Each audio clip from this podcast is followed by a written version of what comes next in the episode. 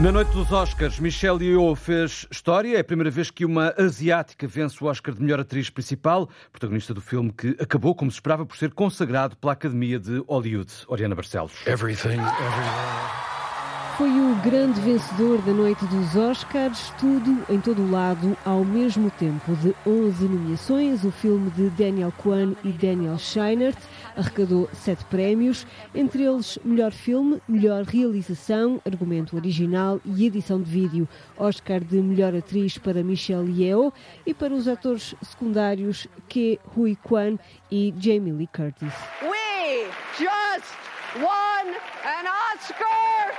Brandon Fraser, pelo papel na baleia, ficou com o Oscar de melhor ator. My goodness.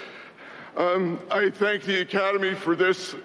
Destaque ainda para A Oeste Nada de Novo, produção alemã para a Netflix, que conseguiu quatro Oscars: melhor filme internacional, melhor fotografia, cenografia e banda sonora original. Melhor filme de animação foi o Pinóquio de Guilherme Del Toro. Sem estatueta ficou Ice Merchants, a curta-metragem de animação do português João Gonzalez. Perdeu para o menino, a topeira, a raposa e o cavalo. But I know I need one. O primeiro filme português a ser nomeado pela Academia, a curta de animação Ice Merchants, não ganhou o Oscar na cerimónia, mas João Gonzalez gravou um vídeo a sublinhar que o melhor prémio será o filme ser visto e a agradecer todo o apoio. Queríamos, acima de tudo, agradecer a toda a gente em Portugal que, que nos apoiou. Foi um carinho enorme que nós sentimos desde o início. Não ficámos com o troféu, mas estamos muito felizes e já sentimos que isto foi uma vitória não só para a nossa equipa, mas também uma forma de espalhar um bocado mais o cinema português, não só animação, mas de coisa geral. E, e o facto irem à sala de cinema e verem o filme é um prémio muito mais importante para nós. O realizador de Ice Merchants, filme criado por dois animadores e que concorria contra Golias, a curta vencedora de Boy, The Mole, The Fox and the Horse, distribuída pela Apple TV, teve uma equipa de mais de uma centena de animadores. Pinóquio, do mexicano Guilherme Del Toro, como ouvimos, venceu na categoria de longa-metragem de animação. A atriz Michelle Yeoh dedicou o prémio a todos os que foram identificados como minorias, pessoas que merecem ser ouvidas, vistas e ter oportunidades iguais, e também mandou um recado para os preconceitos para com mulheres mais velhas, apelando a essas mulheres que não se deixem pôr numa caixa, que não aceitem que lhes digam que já não estão no auge. Portugal tem 10 casos confirmados de Vexas, uma nova doença que afeta sobretudo homens a partir dos 50 anos de idade. No Hospital de Santo António no Porto está já a ser desenvolvido um teste no Rosa Azevedo para diagnosticar estes casos. Dos 10 casos identificados em Portugal, dois doentes já morreram. Nos hospitais há vários casos suspeitos à espera de confirmação, adianta o Jornal Público. A Vexas é uma doença genética não hereditária que afeta sobretudo homens com mais mais de 50 anos. A fadiga extrema, febre, anemia, falta de plaquetas e coágulos sanguíneos são alguns dos sintomas relatados. Até agora já foram diagnosticados sete casos no Hospital de Santo António, no Porto. Um em Gaia, outro no Centro Hospitalar de Trás-os-Montes e Alto Douro, o último no Amadora Sintra. O primeiro caso foi confirmado no início de 2021. No Hospital de Santo António está a ser desenvolvido um um teste para identificar a Vexas de forma mais abrangente. As equipas hospitalares que estão a tratar estes doentes alertam que é urgente divulgar informação sobre a doença entre os médicos para que seja mais fácil de diagnosticar. Vexas, uma nova doença descoberta há apenas três anos, com uma dezena de casos confirmados em Portugal. O presidente da Conferência Episcopal Portuguesa discorda do presidente da República. Marcelo Rebelo Sousa falou em desilusão pela forma como a Igreja tem tratado os casos de abusos sexuais sexuais de menores na instituição. Entrevistado pela RTP Antena 1, o Bispo José Ornelas desmente o Presidente, embora respeite a opinião. Toda a gente tem direito de, de se iludir ou desiludir, não é? Eu respeito muito o Presidente da República, respeito a opinião dele, não concordo. Dizer que a Igreja não, não assume responsabilidades, não, está lá escrito claramente e é isso que estamos a fazer. Estamos a fazer. O Presidente da Conferência Episcopal Portuguesa diz ainda que a Igreja não vai fazer uma caça às bruxas. José Ornelas defende que são precisos dados sólidos para identificar os suspeitos de abusos sexuais e dá como exemplo a situação da Diocese de Leiria Fátima. Na minha Diocese, se os outros nomes estão claros, há um nome que não está. Portanto, ainda estamos à procura. Ninguém quer encobrir nada. Não há dúvida nenhuma que se é identificado uma pessoa que cometeu abusos deste jeito, que é suspeita disso, e que identificação clara, sem que isso signifique já uma condenação, é, deve ser eh, retirada do serviço que se faz. A própria Procuradoria tem as mesmas tipo de dificuldades. A Procuradoria não pode tomar medidas e agir se não tiver estas coisas claras. Quem foi, o que é que fez, contra quem é que fez. O Bispo José Ornelas, presidente da Conferência Episcopal Portuguesa para o movimento Nós Somos Igreja. Não se trata de uma caça às bruxas, mas Maria João Sandelemos, uma das fundadoras do movimento, entrevistada ontem à noite na RTP3, considera que houve tempo suficiente para saber quem são os abusadores. Isto é uma caça às bruxas de maneira nenhuma, até porque há imenso tempo a Comissão Independente já se, já se sabe há muitíssimos anos que na Europa e nos Estados Unidos, no mundo inteiro, se sabe que estas coisas se passam. Portanto, cá em Portugal havia de se saber que também, também havia esse problema.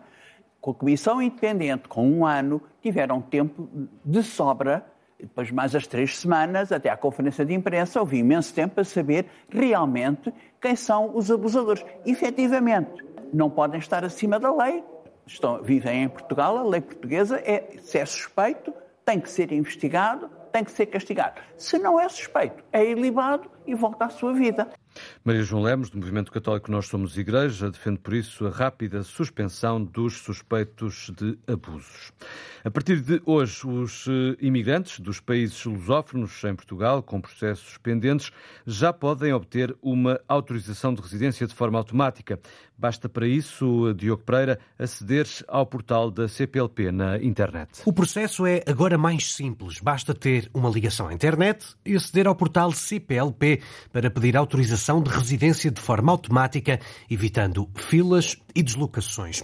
Esta nova plataforma de legalização destina-se aos imigrantes, cidadãos da comunidade dos países de língua portuguesa, com processos pendentes até dezembro de 2022 e também aos cidadãos com vistos da CPLP que foram emitidos pelos consulados portugueses depois de 31 de outubro do ano passado. É possível aceder a este portal CPLP através da página do CEF ou da eportugal.gov. A autorização custa 15 euros e em três dias o documento fica disponível em modelo eletrónico. Este serviço online aplica-se para já apenas a quem tem mais de 18 anos. Os menores de idade ainda precisam de efetuar o registro de forma presencial. Esta plataforma vai permitir dar autorização de residência a cerca de 150 mil imigrantes.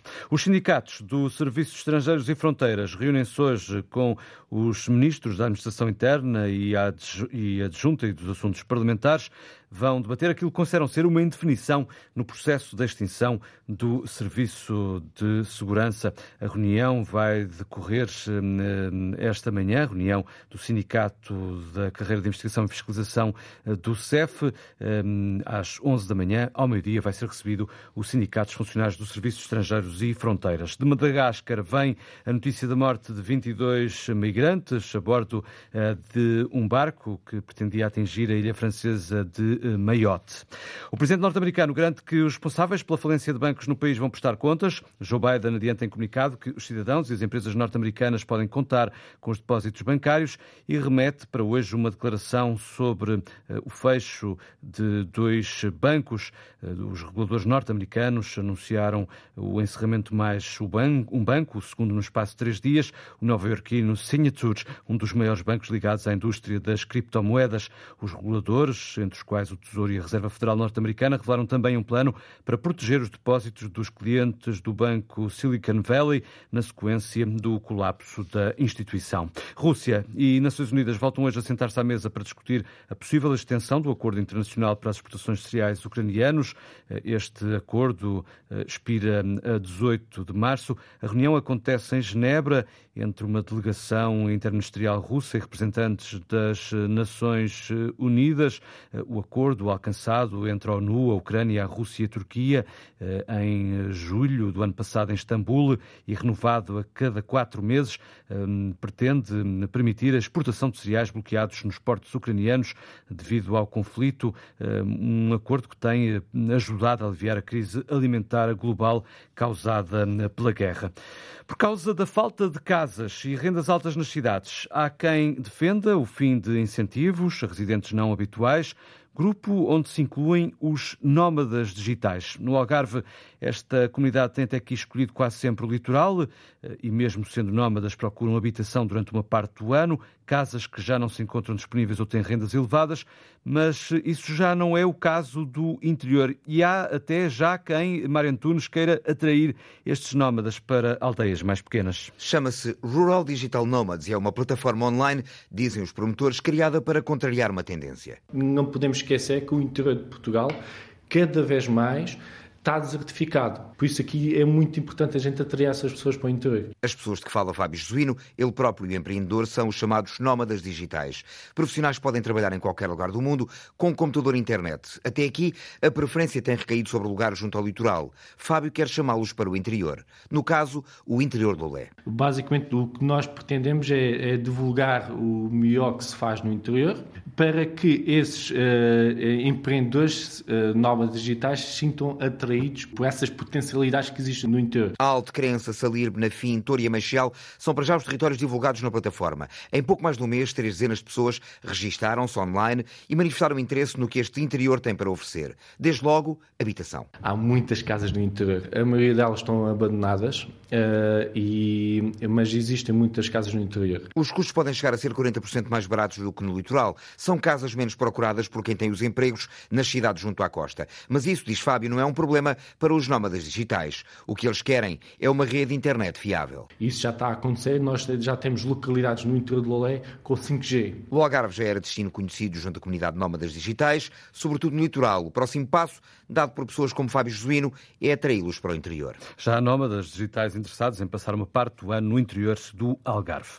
Morreu o Nobel da Literatura Kenzaburo Oi, tinha 88 anos, foi distinguido por uma obra centrada no pacifismo e usou a fama que alcançou para protestar contra contra o poder e a proliferação das armas nucleares. O Sporting venceu ontem à noite em Alvalade o Boa Vista por 3-0, golos de Nuno Santos, Salvador Acra na própria baliza e Paulinho nos descontos. Pela primeira vez esta temporada, o Sporting soma quatro triunfos eh, consecutivos no campeonato. Já o Benfica conquistou a oitava vitória consecutiva ao bater o Marítimo também por 3-0. Benfica é líder da tabela, tem 65 pontos, mantém 8 pontos de vantagem para o Futebol Clube do Porto. Eh, este domingo também o Rio Ave e o Gil Vicente eh, jogaram. Eh, os homens de Vila do Conde venceram a equipa de Barcelos por 2-1.